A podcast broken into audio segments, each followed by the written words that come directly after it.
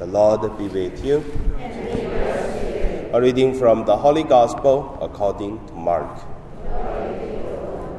Jesus summoned the twelve and said to them, You know that those who are recognized as rulers over the Gentiles lord it over them, and their great ones make their authority over them felt. But it shall not be so among you. Rather, Whoever wishes to be great among you will be your servant. Whoever wishes to be first among you will be the slave of all. For the Son of Man did not come to be served, but to serve and give his life as a ransom for many. The Gospel of the Lord.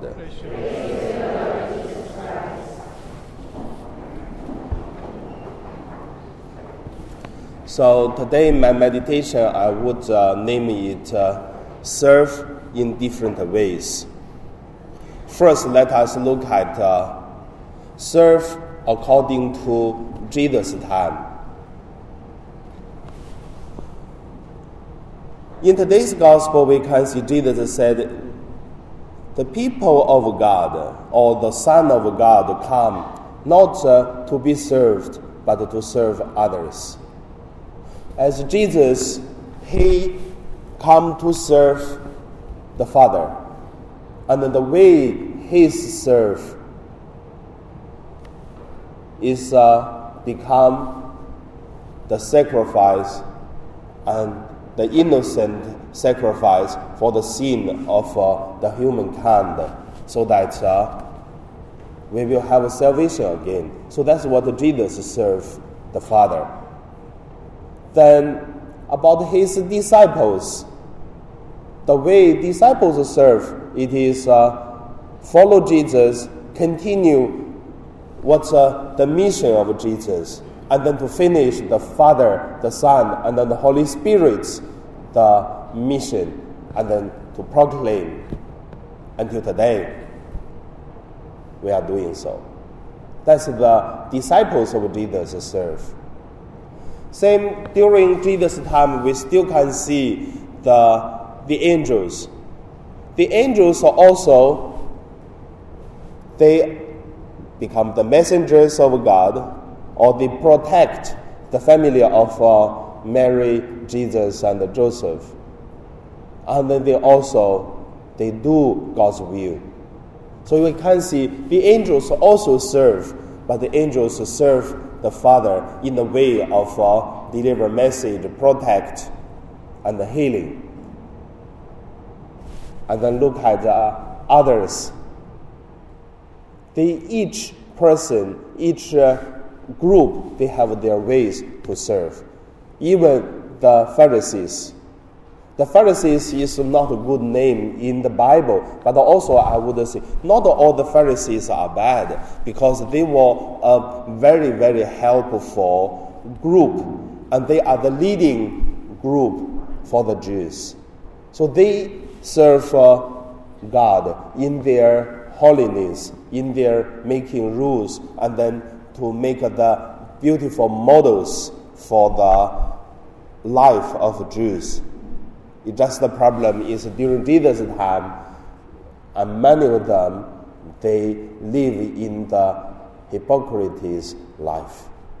But however, Jesus also said, whatever they say, you have to follow, but do not look at what they are doing. Means they proclaim still correct. The thing is they did not do what they say. That is a problem. So that's why even the Pharisees they serve God, serve uh, the community.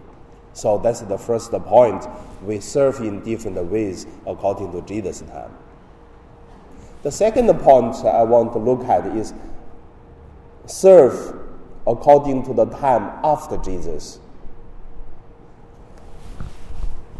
When the assumptions of Jesus, disciples of Jesus uh, become the martyrdom, then they all died for the 12 disciples. And then 300 years of uh, uh, persecution in Rome. Then the Christian become a main religion for the Romans. Then that is the New Age. From the 303 until uh, 700, that is uh, 400 years. There are very interesting things happened in our church, which is many people who are rich, who are authority officers, uh, the high class of the society in Rome or in the Europe place, and then they go to the desert place, they go to a remote area for living in simpleness and also holiness.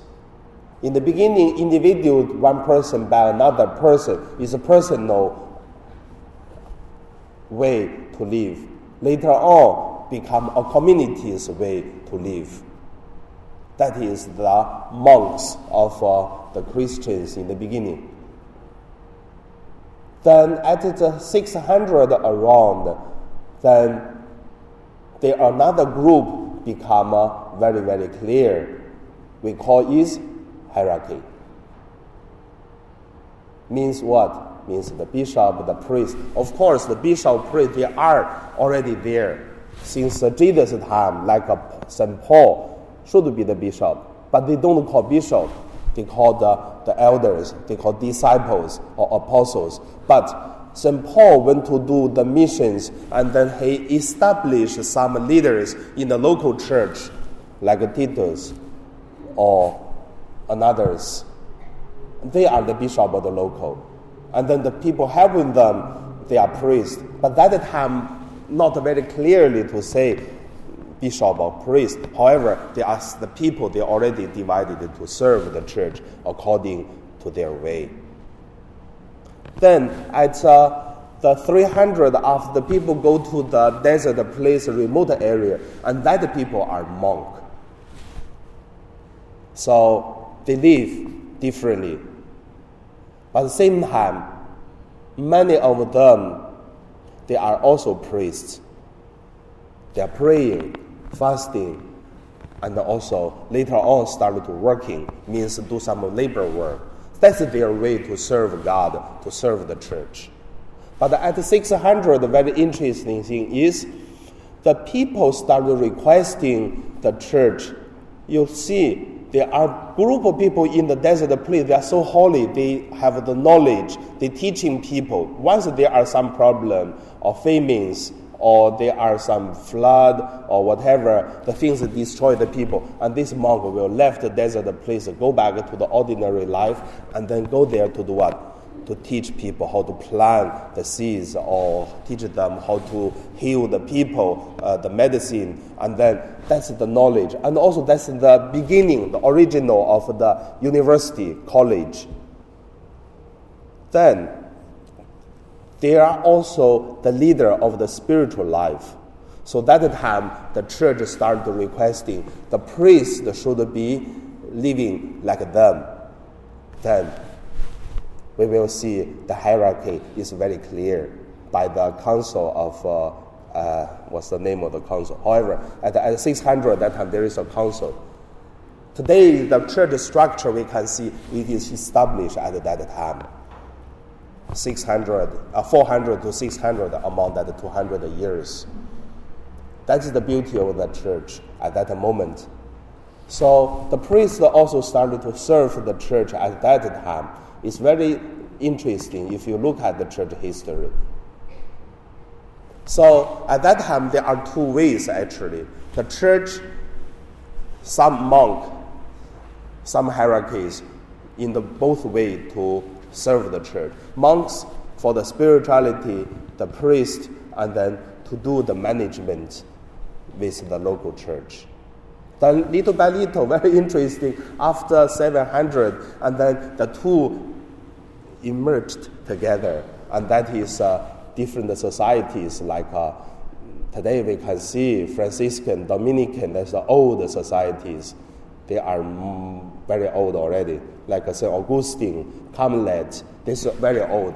Later on, that's all, all new. And that's in their way to serve church also. Then, the third point I will say to serve the church according to our time. Uh, for this part, I would say very challenged to meditating, to share to with how do we serve church, serve God today. We can see today are the church are very different uh, compared to the 700 until 1800. What's the difference? You have to know one thing. From uh, the 700 until something like uh, 1600, 1700, until that time, if a bishop has a problem, the pope can easily to ask the bishop resign and also ask him to go to the bishop to go to the pope place, put him in one place like a prison, and then there is soldiers, armies, and then there is the the court of the church. If someone do something wrong, the church have power to control, to punish, and then even in the history we know the church burned some people. Correct or wrong, for however, the church at that time have the way to correct. But after 1800, we can see the church lost everything this we have. And also today, there is another challenge. It seems the church is already separate from the government and then from the church, the authority. Before was so close, even combined, but now it's different. And then the problem is if some bishop do not uh, behave well, if the pope say you have to resign, you have to uh, not only resign but have to be punished some bishop may say, Why I should listen to you?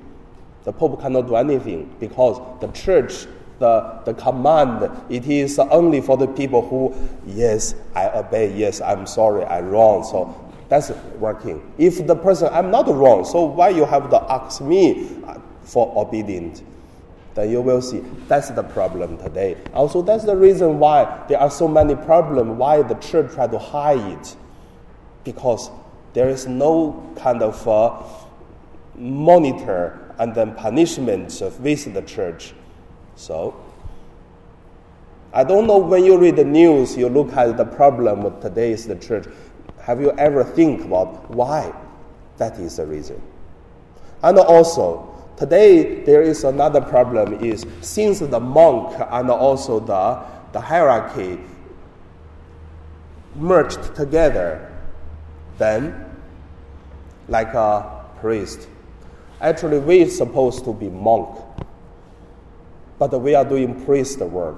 I tell you, I hate to be a parish priest, have so many meetings, and taking care of monies, and then if the secretary going to fight with another, or even some uh, group inside uh, split uh, to to different parts and then one sue another. I tell you, that's not monk's work. That is the manager's work. But many priests was wasting a lot of time on that, so that even no time to pray, to holy, to practice. And also that is uh, another reason caused today's the church is supposed to be a place to pray, but become a more less the same like a social place. That's the danger also. That's the, the, the reason for the problems. So, from this, we look at again. I would say, you know, priests need to pray, monks need to leave the management work to pray. And then we need more manage, managers. Who are the managers? You are the managers.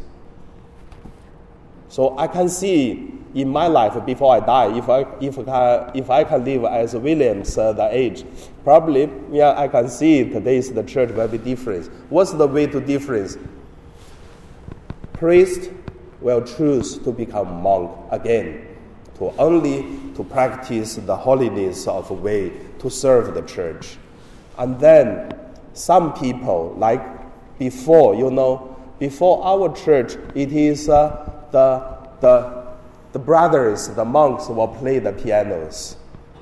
But today, I don't know play the piano at all. But our Filipino sisters, they can play much better than I am. And also, the people who sitting here, they have, you have much higher skill to manage a church than I am. I never be good of manager of a church. So in the future, I can see the church will change. So some people will manage the church, and then priest will choose to become monk, and then the church may allow some people who are married and become priests to do the management.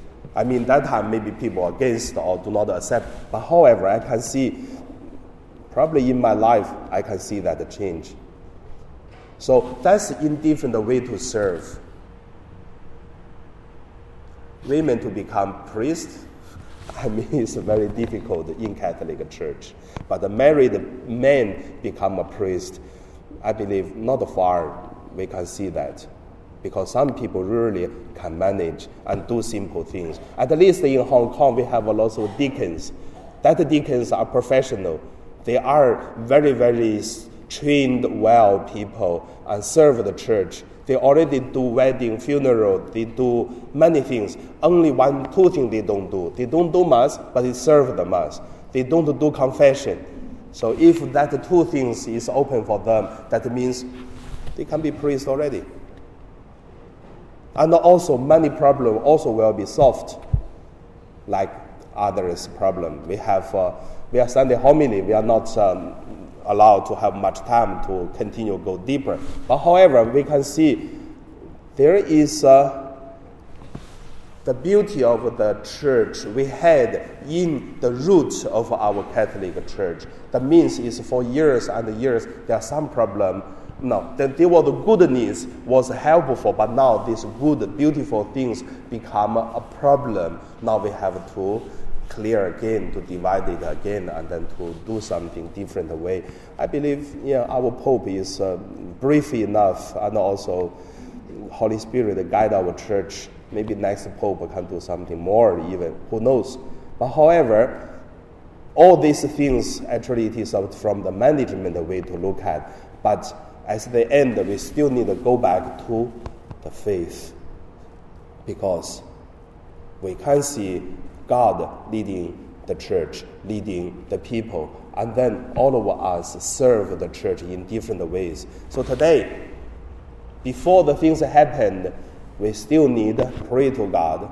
We have to repent. So don't say that the priest, the bishop are bad. No. Even some priest, the bishop, did something wrong, but we cannot uh, totally to say these people they did something wrong and then they didn't do anything good, totally bad. No. Like uh, one priest was uh, working, not working, serving one, vi- uh, one village. Everyone tell to say, well, that priest is so good, did that, did good things. And then once there are, yes, the priest did one thing wrong, and then the whole village said that the priests are bad, nothing good.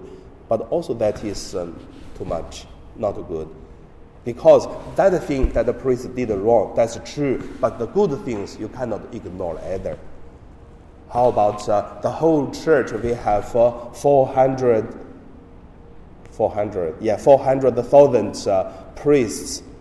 And then there are still many monks.